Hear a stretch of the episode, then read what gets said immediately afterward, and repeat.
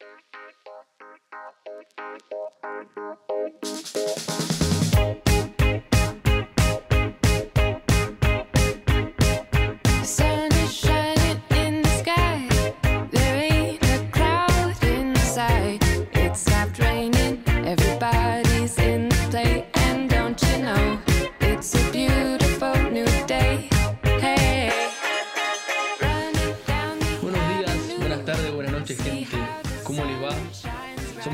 Complicado. Hoy tenemos un gran y especial acompañante, mi fiel amigo Agustín Centurión. Ya me hiciste sonrojar. Ay, qué tierno sos. Gracias. ¿Cómo Abogado exitoso en proceso. Ah. El adjetivo que quieras ponerle mientras que sea lindo. Todo te, vale. Te queda muy bien. Te queda muy bien. Así que bueno, le presentamos a él. Vamos a hacer el chivo de, de todo lo que vos quieras mostrar. Acepto, siempre acepto el chivo. Hoy venimos a hablarles de una gran película. Una gran película, no por algo traigo un abogado en progreso para, para hablar de esta, porque vamos a hablar del increíble film El juicio de los siete de Chicago. Película. Muy buena película. Un drama estadounidense basado en hechos reales acerca de un juicio icónico a fines de la década de los 60, Exactamente. que después siguió por los 70, Ujú. de el gran guionista y director Aaron Sorkin. ¿Vos, qué te pareció? Así hacemos un rápido. Nada, peliculón para el que le gusta estudiar, el que estudia para abo- abogacía, le, le va a encantar. Es una excelente película para analizar temas que se estudian en la carrera. Y para el que no estudia Derecho, también es una, una excelente película entretenida, rápida. Eh, no, no te puedes aburrir con esta película. Muy buena. Es, la verdad que se festeja que un año como este, en el 2020, te salga una película como esta. Da la casualidad que justamente es una película que para los próximos Oscars del 2021 tiene todas las fichas de, de poder llevársela, porque bueno, porque mucha competencia no hay y así todo es una gran película.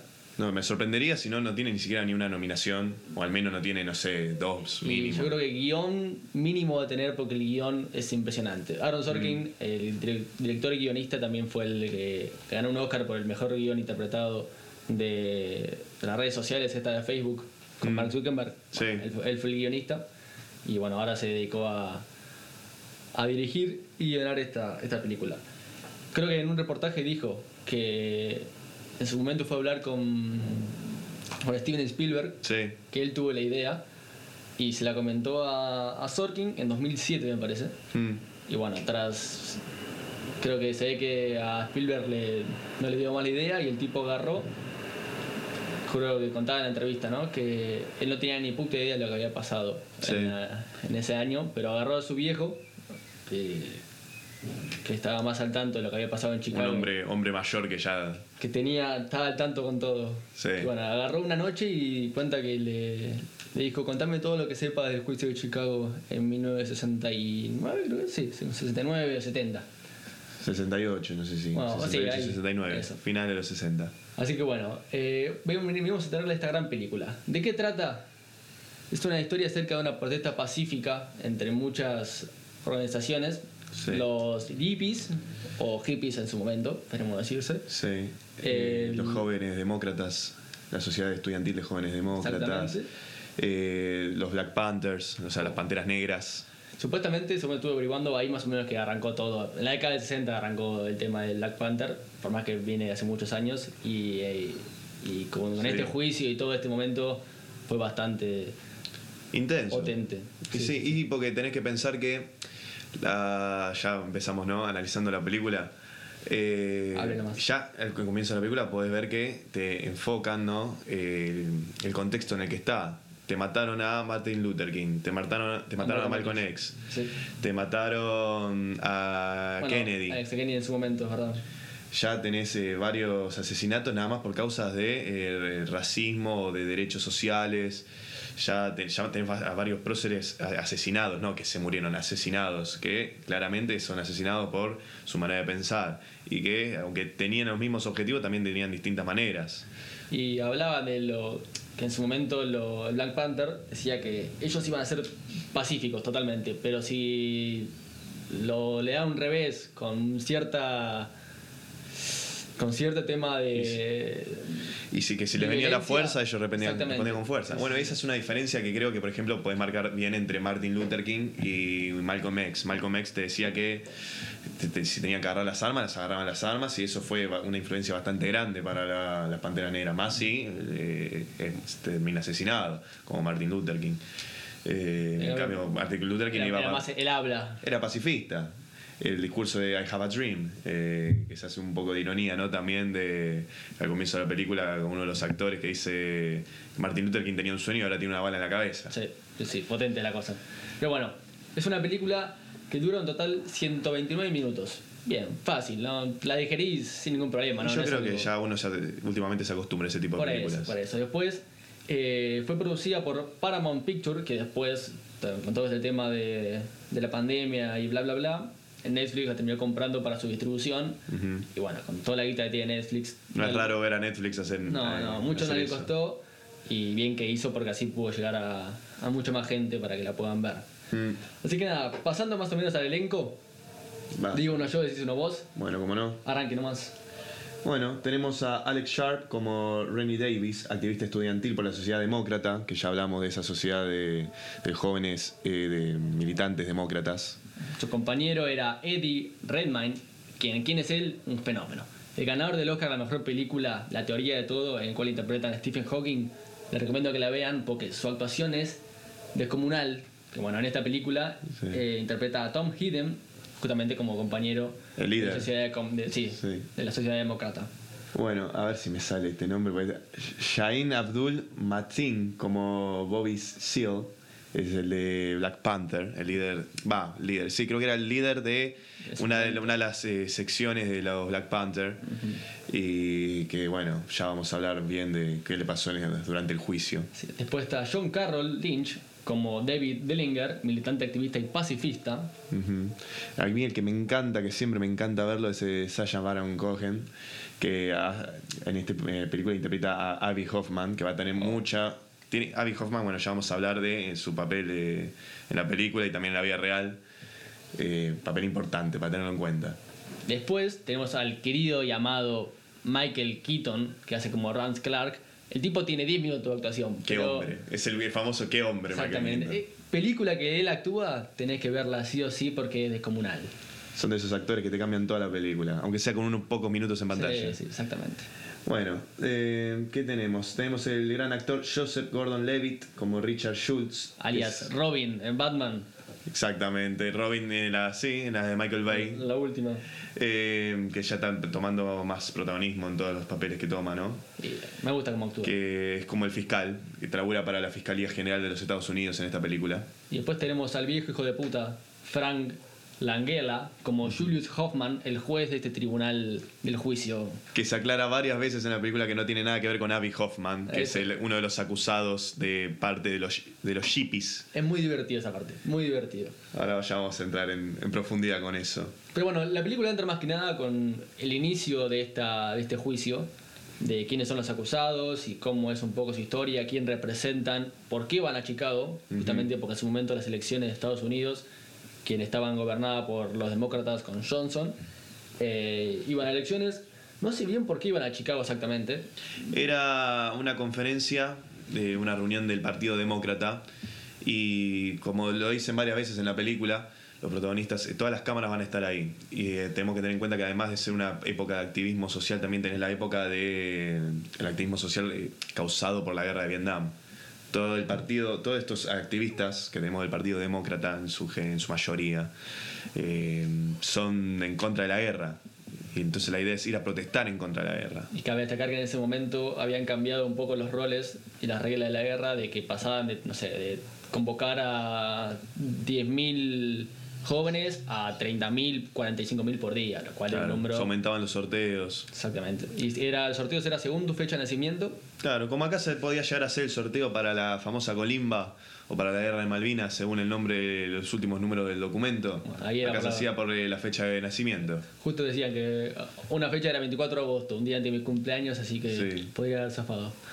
Y, Pero bueno. y justamente es real, no es, Sí, no es sí, lo cosa más- más triste- Estados Unidos convocaba así a gente para el servicio militar. Es, es muy loco, es muy loco. Y bueno, cuestión que estos tres grupos pacifistas, Los demócratas, los hip- hippies, lo- las- los activistas y Sí. también lo- el Black Panther, cuatro, perdón, iban a reunirse de forma pacífica con amor, drogas, eh, música, Todas las palabras que de Abby Hoffman. exactamente, que da para arreglar esta... No, bueno, eh, Una manifestación. Una Una manifestación en contra de la guerra. Y la idea era que no haya violencia contra la policía ni nada, pero bueno, claramente se da, se da cuenta que va a haber quilombo.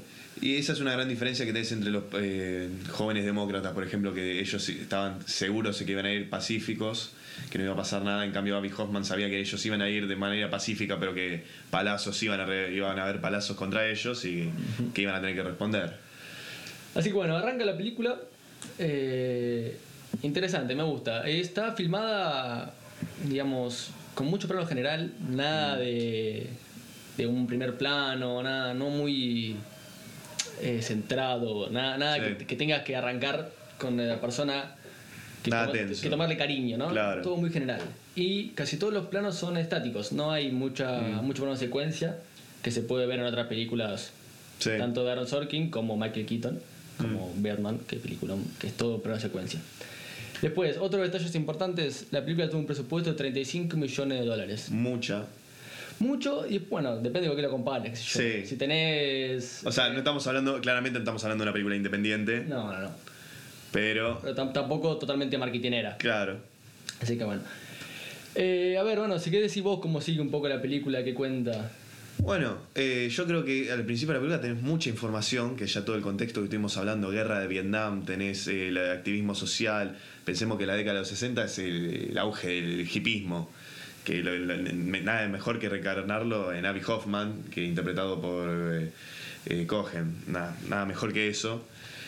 Pero bueno, podemos decir que el juicio de los siete, ¿cómo empieza? Primero, para lo llamativo, el juicio de los siete, que ya era conocido así en esa época mientras se hacía el juicio, eh, eran ocho acusados, que incluía entre los siete demócratas A Bobby Shield. A Bobby. No, no, Bobby Shen, ¿no era?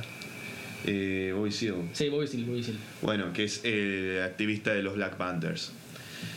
Eh, ¿Por qué se decía el juicio de los siete? Porque ellos, los siete, que eran los de los otros, además del, del negro de los Black Panthers, tenían todos el mismo abogado, menos Bobby Seale, que tenía su propio abogado, que no estaba presente, que ahora también vamos a profundizar en eso, entonces era como un acusado aparte, no estaba metido en las mismas, los mismos autos, en las mismas, ¿cómo se dice?, las mismas acusaciones que Y aparte demás. creo que las acusaciones, los otros siete, era porque se habían resistido al hecho de que los, los llamen eh, a juicio.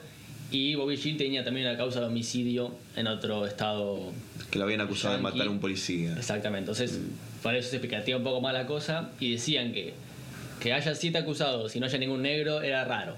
Sí. De por sí en ese momento. Entonces, ya de por sí, por dedo llaman a un negro, cualquiera, el más. El que tenga más nombre y que vaya al juzgado porque Ya llamaron Black Panther era llamativo, era Sí. conflictivo, era, ya tenés la tensión. en su momento el Black Panther se vestían con, con chaqueta de cuero y boina. Las boinas. Así sí. que era bien- Que también podemos ver que al principio de la película el abogado le aconseja al líder de los Black Panther que, les, que todos se saquen las boinas, los y, que, lentes. y- y que se separen. que se separen, que no estén en grupo. Porque yo creo que lo que más tenemos que tener en cuenta en esta película es que estamos hablando de un juicio norteamericano, porque los juicios norteamericanos eh, penales de este estilo son juicios por jurado. ¿Qué significa un juicio por jurado? A diferencia de acá, que los- eh, todo por modalidad escrita, no es un juicio oral usualmente, usualmente sí, en juicios penales sí, pero en la mayoría de los juicios acá en Argentina son todos juicios escritos, donde los alegatos, o sea, todos los argumentos la presentan las partes y los lee el juez y con eso decide el juez. Acá los juicios por jurados en Norteamérica, el que decide quién es culpable y quién no, lo deciden personas aleatorias del pueblo, la ciudadanía. Entonces, ya el consejo de, por ejemplo, que los Black Panthers se separen cuando están en un juzgado es para eh, tener más relación con un, con un jurado, con personas ordinarias, que ya tienen una imagen capaz más eh, con tensión, polémica de los Black Panthers, que son más violentos. Porque vos tenés que convencer a personas normales de la inocencia, no tenés que convencer a un juez que estudió sobre derecho, tenés que convencer a personas ordinarias. Entonces es una gran diferencia para tener todo el juicio va a ser sobre cómo convencer a un jurado, que son personas eh, que no son abogados, no son jueces. Interesante, interesante la cosa. Después, también en, un- en una entrevista, Aaron Sorkin, el director, contaba que lo que él quería justamente era retratar, por desgracia, cómo era la vida en 1968 y cómo si la llevamos al día de hoy no es muy distinta. El Y tema no. de- del pacifismo, de las Y no. de la de, de cómo se trata a la gente que quiere manifestarse en, en son de paz y cómo Mm. las represiones tienen un papel importante en este día a día, con también todo el tema de, de los negros y lo que pasó en Estados Unidos hace tres meses. Es un, toda Mm. una temática que, por desgracia, pareciera que, por más que sea el año 2020, sigue un poco en pie. Sí. Y, y- y- y, bueno, ¿cómo sigue? ¿Qué, qué me contás? Bueno, yo creo que lo primero llamativo que podemos tener, el primer conflicto eh, que se puede llegar a tener en este juicio, que se puede ver a simple vista, es que estamos hablando, yo creo que está muy bien marcado todo, ¿no? Que es también la realidad. Por ejemplo, lo primero que ves es un juez que entra que es blanco, mayor. Lo primero que puedes pensar en un juez blanco mayor es que es un juez conservador, más en una época como fines de los 60. Ya tenés en contra de demócratas militantes políticos que van a hacer una marcha, tenés en contra a un juez blanco y conservador. Porque el derecho a huelga es algo que ya hasta hoy en día capaz es polémico. Eh, es algo discutido. Y lo podemos ver, por ejemplo, también cuando llaman a testificar a uno de los, ¿cómo decirlo? Un empleado gu- gubernamental que se encarga de eh, ap- aplicar todas las normativas a cuando alguien pide manifestarse. Porque ahí vemos que todos los líderes de estos los siete acusados fueron a hablar con el Estado para decirles, mira, vamos a hacer una marcha. Nosotros necesitamos que nos des estas eh, garantías de seguridad, de salud. Exactamente, es- Sí. salud y higiene. Claro, que pero porque las garantías no son para decir, che, escuchame, cortame esto, eh, no, porque nosotros vamos a hacer quilombo. No, es- no es que no te estoy avisando que voy a hacer quilombo y vos tenés que preparar a la policía. No, eh, te estoy avisando que yo tengo el derecho de ir a protestar y vos tenés que garantizarme seguridades por si se, se llega a lastimar a alguien, por si llega a haber algún conflicto. Eh, son cosas que el Estado se- son como regula- eh, de regulación, ¿no? que no pueden regular el contenido. Cuando digo no re- pueden regular el contenido es que ¿Y, y qué sucedió? Justamente Sí. lo contrario, se le negó a todos, más de una vez que habían pedido el, Sí.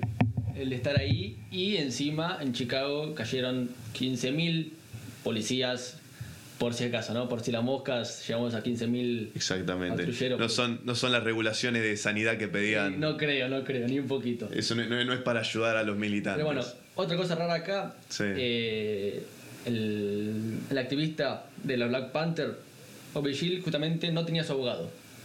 Bueno, eso es muy, eso es muy, ¿Por pero muy ¿Qué pasa si una persona que está en un, juzgado no tiene a su abogado para que lo defienda? Bueno, eso eh, lo podemos hacer de acá o allá, da lo mismo, es eh, principios de derecho básicos, de, de proceso. Alguien no.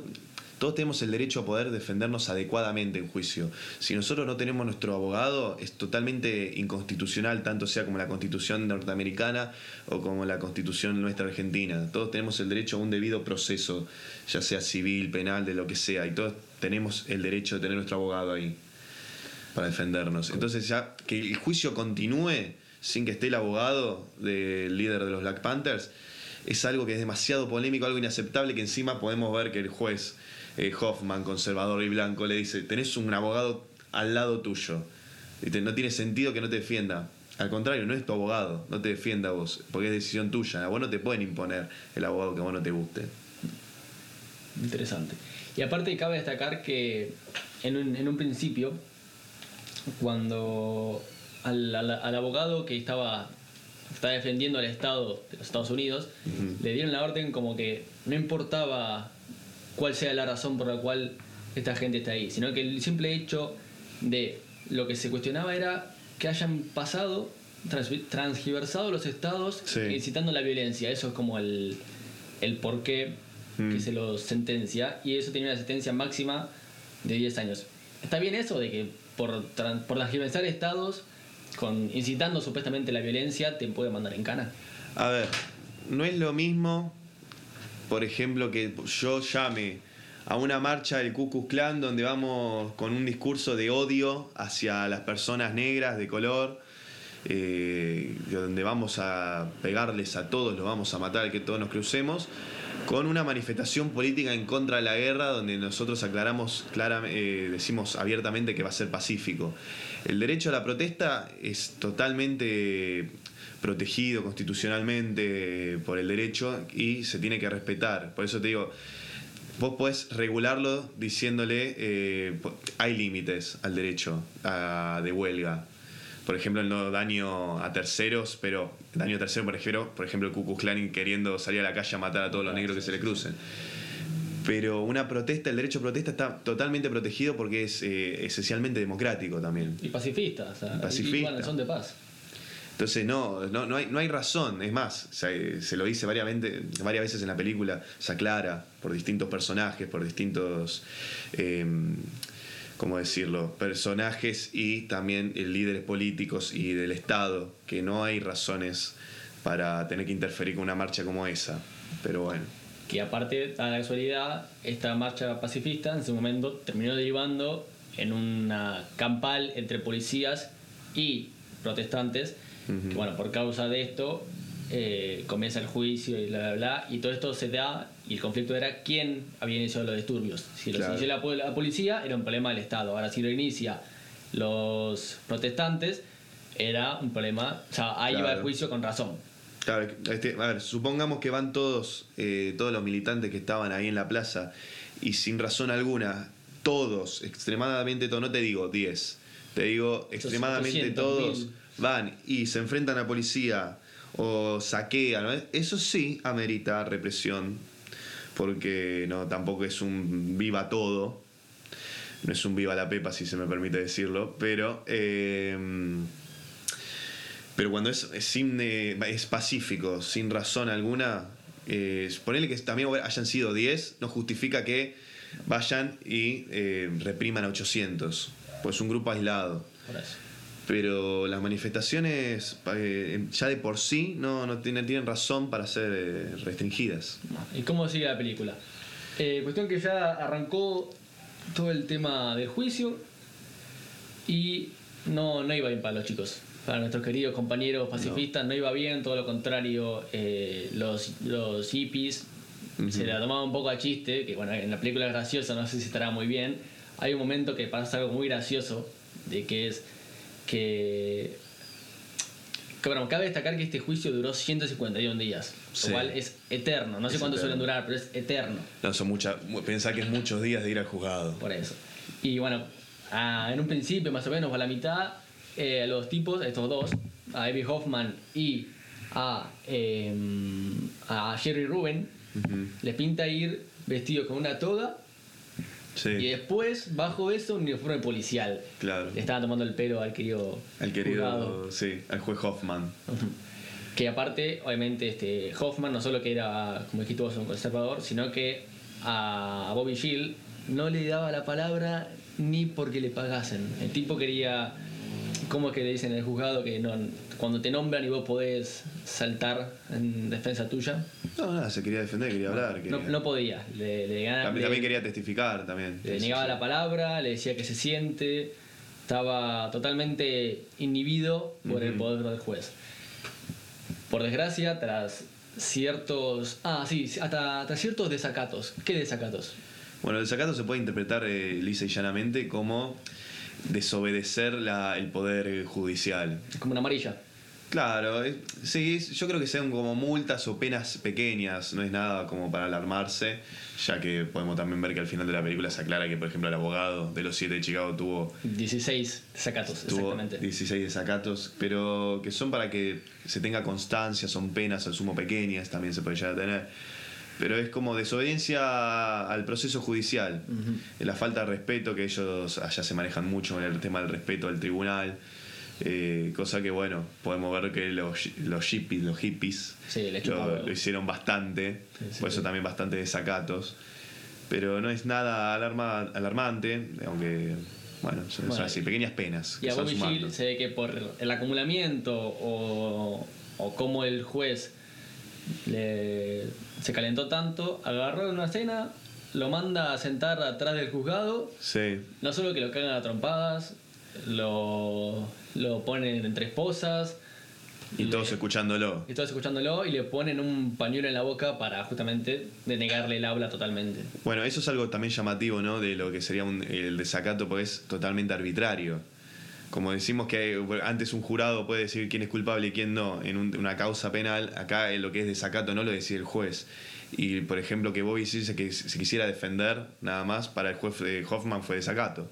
Entonces se comió varios desacatos y hasta lo que pasó recién, que dijiste vos, que lo cagaron a piñas. Y en la, en la película muestran que es nada, como pareciera un día de noche a la mañana que queda así, literalmente sin poder moverse, sin poder mover las piernas, las manos, con la boca, Ujú. con un pañuelo ahí. Estuvo durante tres días así, sin poder decir nada. Hasta que en su mente el, el fiscal, eh, quien, quien acusaba, está bien dicho Sí. así? Bueno, eh, llama a acercarse a tanto los abogados hacia el juez y le dice como que no, no está bien esto y le vamos a, como Estado, vamos a denegar en este caso este Claro. juzgado. Se lo, se lo apartó de la causa. Exactamente. La decisión del fiscal fue ante el maltrato, fue alejarlo de la causa. Y cabe destacar que el fiscal, por más que estaba en contra, digamos, iba a defender a quien lo había contratado, era un tipo que tenía dos dedos de frente, sabía Sí. que no estaba bien lo que estaban haciendo, sabía que no estaba bien como lo estaban tratando a Bobby Shield, Sí, sí. que no tenían razones justificadas para, para sentenciarlos. Bueno, entonces se pone un poco a la, de la buena con una buena actitud y le Claro. dice al, al juez que, que, que aparten a Bobby Shield. Ah, bueno, eso es también para llamarlo al principio de la película, también se ve que el fiscal cuando le ofrecen el- este caso, él hace comentarios de que antes habían analizado y que no había razones para imputarlos, pero que ahora su nuevo trabajo era imputarlos.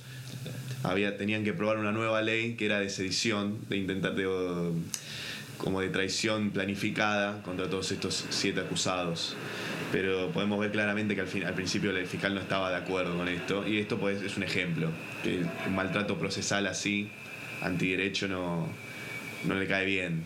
Y bueno, cuestión que sigue la película, van pasando los días, se sigue intentando convencer al jurado. Y bueno, está bueno porque van mixeando entre escenas de que están en el juzgado, de que están en la plaza haciendo en son de paz y después lo más impactante es cuando ah, pasan las escenas eh, donde hay el tema de los disturbios junto a la policía y los protestantes, Sí. que pasan escenas eh, reales de gente que filmó y que sacó Sí. fotos en esa época y es muy fuerte cómo se va imitando lo que estaba pasando en la realidad en ese año Sí, y sí, sí. cómo se pasa la película así que Una buena recreación. como con los bates los policías los cagan a trompadas, cómo le tiran gala, gas lacrimógeno y los policías obviamente perfectamente con su mascarita, en cambio los otros totalmente indefensos y bueno, todo un quilombo. Y mm, había también una parte que ahora te voy a decir que vos comentes, en la cual están, están las bandas, eh, lo que se había pedido en un principio y el tema del pacifismo, y está tocando una banda muy, muy interesante, así que voy a dar lugar a que el señor haga spoiler de su banda, Ah. aparte de ser un abogado fenomenal, también tiene una banda, toca música, así Yo- que te lo dejo. Me diste el título encima, gracias. Bueno, no, sí, yo además de ser estudiante de Derecho, toco en una banda que se llama The Middle Club, que tiene su cuenta de Instagram es arroba The Middle Club, con guion bajo. Eh, y bueno, somos una banda así, también medio hipona, Sí, podemos decirlo. hippie. Indie, indie hippie. Que bueno, nada, nos pueden escuchar en Spotify y en Instagram y agradezco que me dejan, que me dejen eh, nombrarlo acá. Espero que, que nuestros oyentes, Que nuestros oyentes se puedan sumar un poco de música. después de escuchar esto, vayan a, a las redes, los sigan y los escuchen a esta gran banda. Después, otra pregunta interesante. En su Sí. momento llaman a el querido Michael Keaton. Sí. ¿Quién es Michael Keaton? Bueno, Michael Keaton en la película es el ex fiscal general de los Estados Unidos. Eso es- quiere decir que es el jefe de todos los fiscales que sean parte del Estado de Estados Unidos. Que fue el ex fiscal nombrado por el presidente Johnson. anterior, Johnson. Sí. Tenemos que tener en cuenta algo muy importante también que nos olvidamos decir: que eh, las manifestaciones de las cuales se, se están acusando fueron en- con el, pre- el periodo del presidente Johnson. El Mm, juicio Meses antes de Claro, la. de la elección de Nixon. Exactamente. Un presidente republicano, que todos sabemos, por ejemplo, Nixon tuvo, eh, tuvo que dejar el cargo por episodios de corrupción como el Watergate, ¿no? de espionaje, de abuso de poder. Entonces, eh, lo que tenemos acá es al ex fiscal de los Estados Unidos que laburaba para Johnson, que lo llaman para un juicio donde se acusan a demócratas, donde Johnson era demócrata, donde se acusa a demócratas en, durante un periodo presidencial republicano.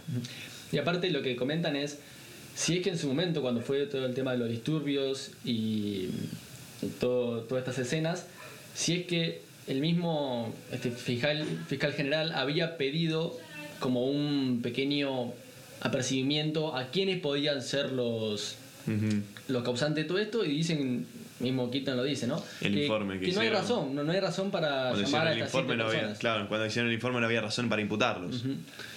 Bueno, y después pasa algo interesante que es, convencen a Keaton para que vaya al, al juzgado y cuando lo llaman a hablar, no solo que supuestamente la la- los atacantes, no, no sé, está dicho la defensa, pero bueno, el fiscal quien acusaba Sí. decía que era algo totalmente inconstitucional.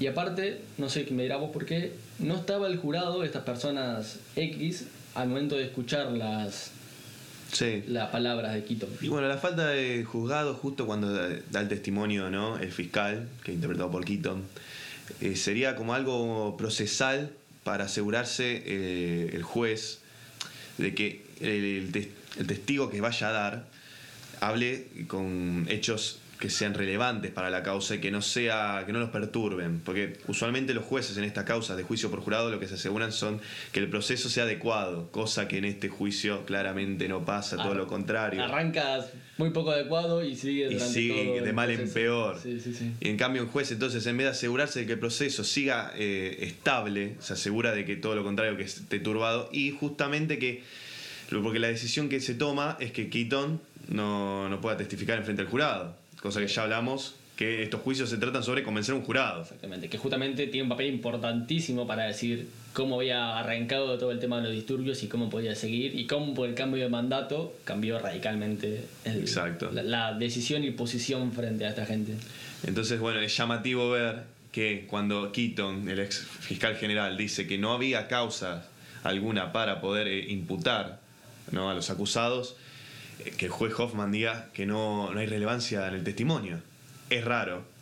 También lo que llama atención es que uno de los argumentos que decía la fiscalía que no se podía escuchar el, testimonio de Keaton es que el fiscal general es cliente del. eh, el presidente de los Estados Unidos es cliente del fiscal general, cosa que también es una interpretación vaga de una ley de los Estados Unidos o del acuerdo de, de confidencialidad que puede llegar a tener un abogado con su cliente.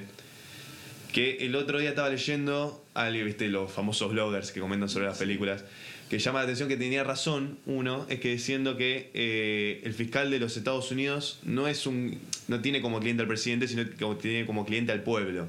Entonces, eh, justamente ahí es cuando el- un fiscal general tiene que salir a hablar con un, ju- un jurado para decir, eh, para si- defender, si su testimonio va a defender a los Y acusados. justamente Keaton dice cuando la defensa lo intenta convencer de cómo puede ser que me, me llamaron tan tarde. O sea, llegaron tarde a llamarme, maestro, tenías que venir antes y yo arrancar de un principio. Pero eso, está- esa escena está muy buena. Bueno, eh, estos son los, los 10 minutos que aparece Keaton que son Eso. excelentes. La, la escena donde van a buscar a Keaton para convencerlo de que sea testigo es muy buena. Porque uno lo ve con a Keaton con cara de malo y dice, no. El hijo de puta no, no va a ceder y no, al claro, final no, no, no va a ir al juzgado, pero ni ahí. Cabe, saca- cabe destacar que, como es que en su momento Tom Hayden le intenta convencer diciendo que tenga un poco de valor y agarran los abogados de él y le dicen, Franco, cerra el orto porque no, acá no tenés ni voz ni Es, voto. es ilegal. Y bueno, pasan, la, pasan los segundos y al final Keaton dice, sí, bueno, tengo el valor, bla, bla, bla, bla, bla, Ujú. bla. Y más que nada, el problema era también que el nuevo fiscal general, Sí. eh, que era republicano, se, se sacaban chispas entre uno y otro. Claro, más que nada porque eso era algo que yo la verdad desconocía, que es una normalidad al parecer que cuando gana un presidente que no es el que estaba antes, cuando no se reelige a un presidente, eh, todo el gabinete renuncia para ahorrarse papeleo, que los despidan. Claro. Y al parecer Keaton no había renunciado hasta horas antes. Y por eso eh, dice en el principio de la película que es como una humillación para el nuevo fiscal general, Claro. para él, para todos y para... Y entonces se lo toma todo el tiempo a la película como que todo este juicio es como una, cier- una especie de venganza en contra de Keaton. Bueno, es verdad, y aparte, eh, Abby Hoffman dice en, un principio que este juicio es por causas políticas, no por causas penales, o, o sea, que es el tema político. Y cuando a él en su momento lo llaman a hablar, porque hay todo un quilombo con Hidden, de que él iba a ir como última persona a hablar, a hablar frente, a, Al jurado. frente al jurado, y pasa que se filtran unos audios de que él estaba en una parte manif- De que él estaba arriba del escenario y Sí. llama a los manifestantes a, a la violencia. Como que justo pasa que a un compañero de él le agarran con una mamporra y le rompen la cabeza. Sí. El tipo dice que si va a correr sangre en la ciudad, que si va a correr sangre, que corra sangre en toda la ciudad. Sí, llamativo. Llamativo, polémico obviamente, no estaba bien lo que estaba diciendo. Cabe destacar que su mejor amigo estaba haciendo cagaba trompadas. Sí. Y después el tipo dice que no es que en verdad eso quiso decir. Quiso decir que si corre, que si nuestra sangre va a correr en- ahora, que corra en toda la ciudad. Para que todos lo vean. Exactamente. Pero bueno, es Que- polémico. que Abby Hoffman justo le, le recalca, usás muy mal los pronombres. Sí, sí, sí, esa parte también es muy graciosa. Muy buena. El personaje de Abby, Hoff- de, el personaje Abby Hoffman es impecable, es gracioso, habla. Y no solo que voy a decir, bueno, es un hippie drogón, sino que es un tipo muy inteligente, muy capaz, ¿no? Era un fenómeno, al fin y al cabo. Bueno, eso se demuestra también en la pelea ¿no? que tiene con el, personaje de Hidden, que justamente Hidden lo trata como de bruto, como de hippie bruto, de que le daba bronca que cuando todos se acuerden de los eh, manifestantes políticos demócratas se van a acordar de un hippie sucio, decía. Y después termina probando Hoffman, que fue, además de ser lo que él ve, lo que Hidden ve como un hippie sucio, es alguien culto, que lee, inteligente, que fuera que tampoco le, leyera o no, tiene los principios bastante claros Sí. y que no, no, no solo buscaba la fama, sino los derechos por los que estaba peleando. El tipo dice en un momento, en una entrevista, que uno, un reportero le pregunta, eh, ¿qué darías vos porque terminara la guerra? Sí, Dice, mi vida. O sea, daría su vida porque termine la guerra de Vietnam en su momento. sí, En paralelo a todo esto, el- la mano derecha de Hidden, todos los días, lo vamos a comentar después al final, todos los días escribía los, Los nombres de los nombres caídos. de los caídos en Vietnam, diciendo como que es lo que está, en verdad el problema era ese, no lo que estaba pasando en el juzgado, que las cámaras estaban en todo Claro, lo que, importaba, lo que importaban era ellos, Eh, los soldados exactamente, caídos. Exactamente. Y bueno, ¿cómo, ¿cómo va desenvolviéndose todo esto? Pasan los días, ah, por suerte a, a Bobby Shield lo, lo mueven a un costado y no parecía ir muy, muy hacia adelante. No, tenemos hasta el comentario de Michael Quinto que le dice preparar la apelación, porque Sí. ya el- este juicio no tenés perdido. No, Y aparte, obviamente, ¿no? Con que tengas en contra tuya el Estado de Estados Unidos y a un juez totalmente hijo de puta, Sí, y un estado bastante también eh, bastante corrupto. Un detalle nos olvidamos decir de la importancia de los juicios por jurado. Justamente la parte defensora había reconocido que dos, eh, dos de los jurados, dos de las personas que integraban el jurado, estaban a favor de ellos. Claro. Y que hacen justamente de suerte, ¿viste? Le caen una amenaza de los Panteras Negras justamente a los dos, ju- dos jurados que estaban eh, a favor de los siete al acusados 6 y al 11.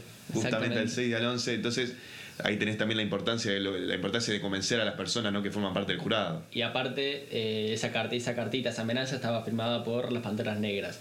Cosa que después el abogado defensor dice, mira maestro, esto es como la mafia, nunca te van a dejar una cartita que Sí. diga, fue las Panteras Negras que te quieren cagar a trompadas. Claro. Y se le dice que se entera que fue ellos, que va a ir a mayores. Porque claramente queda la sospecha de que fue el Estado, de que fue la Fiscalía. Y cabe destacar también en su momento que a Bobby Shield, eh, como no tenía abogado, su único, la única persona que le informaba era su mano derecha, que estaba, que estaba en el público, ¿no? claro, otro líder de los Panteras otro Negras. líder. Y, nada, y por desgracia pasan los días, pasan los días de- del juicio y de una noche a la mañana aparece muerto supuestamente que hubo una redada entre policías y Black Panther cuando en realidad después agarra a Bobby y dice mira maestro le pegaron un tiro en el hombro por lo cual eso hace que esté imposibilitado Sí. de disparar y defenderse y el siguiente tiro fue en la cabeza Fue ejecutado, le dicen. Fue ejecutado y ahí pasan las, las fotografías Que además, reales que- antes de eso hay que llamar la atención que el juez, eh, el juez Hoffman lo tuvo que identificar a alguien de que estaba en el... Sí, ¿por qué eso? ¿Que no, no podés identificar a alguien que sea del público? Y no tiene sentido, no es un, la verdad que no puede porque a mí, a mí no me están acusando. Entonces, ¿para qué me tienen que identificar? Si yo no estoy parte de este juicio, yo no tengo, no, no tiene que, por qué haber constancia de quién soy yo. Si yo tengo el derecho de estar ahí, no tiene por qué identificarme. Y que lo hayan identificado y que a los días esté muerto, Es como que algo que dejan llamativo en la película también. Interesante. Y bueno, cuestión que nada, más que nada ya comentamos gran parte de la película y llegando a la final, bueno, no sé qué pensabas, yo creo que más o menos comentamos gran parte de, de lo que va la trama. Sí, sí, sí. Y lo más lindo me parece a mí que llegando al final, eh, cuando claramente se lo sentencia, Sí. ya arranca otro día, justamente el día 151, Ujú. que aparecen ellos detrás del juzgado con toda la ropa blanca de Claro. que estaban ya encarcelados. Sí. Eh, bueno, decí- decilo vos si querés, ¿qué, ¿qué palabra se le da a la defensa? Y bueno, lo- siempre usualmente en estos juicios se le da unas últimas palabras eh, antes de que se dé el veredicto del jurado y se elige a, a Hidden, que supuestamente era el más arreglado, como para dar el discurso. Y antes de eso Hoffman le dice que Hidden fue el único que tuvo respeto por ese tribunal. Entonces, ¿qué? Cuando, si las palabras eran adecuadas, si eran educadas, si mostraban respeto ante, ante el tribunal, el juez, que es el que dicta la condena siempre, porque el jurado nada más decide quién es culpable y quién es inocente, pero el juez es el que pone cuántos años te comes en prisión o u otras penas. El juez con Hidden en especial iba a ser eh, benevolente, por así decirlo, iba a ser más bueno, iba a ser más leve la pena que vaya a recibir. Entonces Hidden se queda pensando varias, varias veces eso, lo murmura y dice, entonces, si yo tengo respeto con el tribunal, nada más por cómo pienso, ¿viste? Si, tengo de, eh, ¿cómo decir? cortesía con lo- cómo piensan los demás, yo voy a tener una pena menor. Y agarra justamente el listado que habías nombrado vos antes, de todos los caídos de la guerra de Vietnam, y se lee los... ¿Cuántos eran? 4.900, bueno, no sé, entre 4.500 y 5.000. Un montón de nombres. En un Que ju- solamente en 151 días, que fue una, una guerra que duró años, ¿no? Sí. Y entonces termina la película así, con Hidden leyendo en voz alta los nombres de los caídos, eh, la Fiscalía de Estados Unidos retirándose del juzgado, menos el fiscal que estaba a cargo. Ahí te das cuenta quién es el verdadero, quién es el verdadero hijo de puta Sí. y quién en verdad era El- tipo... Claro, porque el jefe del fiscal se va y el fiscal que estaba a cargo del caso se para en honor a los caídos. Todo el público atrás aplaudiendo, menos excepciones que se estaban retirando, Sí. como demostración de desprecio, ¿no? Y había, hay una escena linda que están, hay ciertos periodistas pareciera, que están eh, pintando las caras y el momento que pasó en, su- en ese entonces. Y bueno, y termina como la mayoría de las películas que son sobre hechos reales de lo que pasó después de toda la película. No, ¿qué cuenta? Que Bueno, lo más importante es que sí, fueron sentenciados a cinco años Cinco o años, cinco años. Cinco años, pero que después la Cámara de Apelación eh, del séptimo circuito, si no me equivoco, revoca la sentencia. En realidad, revoca la sentencia, pero llama un nuevo juicio. ¿Por qué? Porque ve que hay demasiadas anomalías en el proceso del juicio. Entonces no es, no es que le dice, no, no, no, ustedes están libres. Le dice, el juicio fue un quilombo, lo tienen que hacer de nuevo para ver si son realmente culpables o no. Pero la- en este caso la Fiscalía de Estados Unidos decide no acusarlos y dejarlos libres. ¿Qué, qué cuentan? Dice que Hidden. eh, ¿Qué dice? No, terminó siendo elegido hasta seis veces como intendente o como Gobernador. gobernador, de California. Sí. Después cuenta que. Bueno, Abby Hoffman se suicidó Sí. antes, antes de vender un bestseller. Sí, un bestseller eh, llamado Roba este libro. Sí. Muy gracioso el nombre de. Sí, que el libro que contaba varias cosas de cómo, cómo sobrevivir sin, sin pagar nada. Era como cómo, cómo vivir en la calle, pero sin pagar nada y vivir bien. Y un montón de librerías no querían vender ese libro justamente por el título, porque la gente se lo, realmente se lo robaba. Bueno, está bien. Hacían Sí. hacían caso del título. Y mm, bueno, creo que no, no nombra ningún otro. Cabe destacar que los dos personajes más principales Bueno, son los dos. no, una, una, una cosa muy llamativa que me llamó mucho la atención a mí es que uno de los hippies se volvió Ah, eh, un corredor de bolsa de Wall Street Sí, sí, sí. que murió que murió atropellado. Atropellado Por por no mirar una avenida. Sí. Sí, sí, sí. Bueno, yo, algo que también me llamó la atención es como un tipo como Abby Hoffman, que, bueno, en la película se interpreta como alguien alegre, muy crítico y serio cuando se tiene que ser, pero muy alegre, que, que hacía stand-up en las escaleras de una biblioteca, se haya suicidado. Y al parecer, en la vida real, pues hay una película, también un documental sobre la vida de Abby Hoffman, que eh, sufría de, de bipolaridad, Abby Hoffman, y que cuando se suicidó supuestamente, esto no lo tengo confirmado, pero se cuenta que dejó una nota que decía, eh, ya es muy tarde, se hicieron demasiado poderosos. Algo que, que siempre el personaje de la película se la pasa criticando de que un poder exterior, un juicio político, de que la gente se hace demasiado poderosa y que no se respetan los derechos que realmente son del pueblo, por así decirlo. Sí, creo que la película decía que había muerto por una sobredosis. No, no, no. Pasó eso, como que murió por Ah, sí, no, perdón, se suicidó por una sobredosis, sí, Sí. pero con una nota sui- Eh, esa suicida. nota deja el, el pequeño detalle interesante. Así que nada, llegando a este, los, últimos minutos de este querido capítulo del podcast, eh, queremos agradecerte a vos, Muchas Sentu, gracias. mi amigo Sentu, por haber participado. Gracias por invitarme. Eh, me parece un capítulo muy bueno. Recom- recomendamos totalmente que vean esta película. Eh, Totalmente.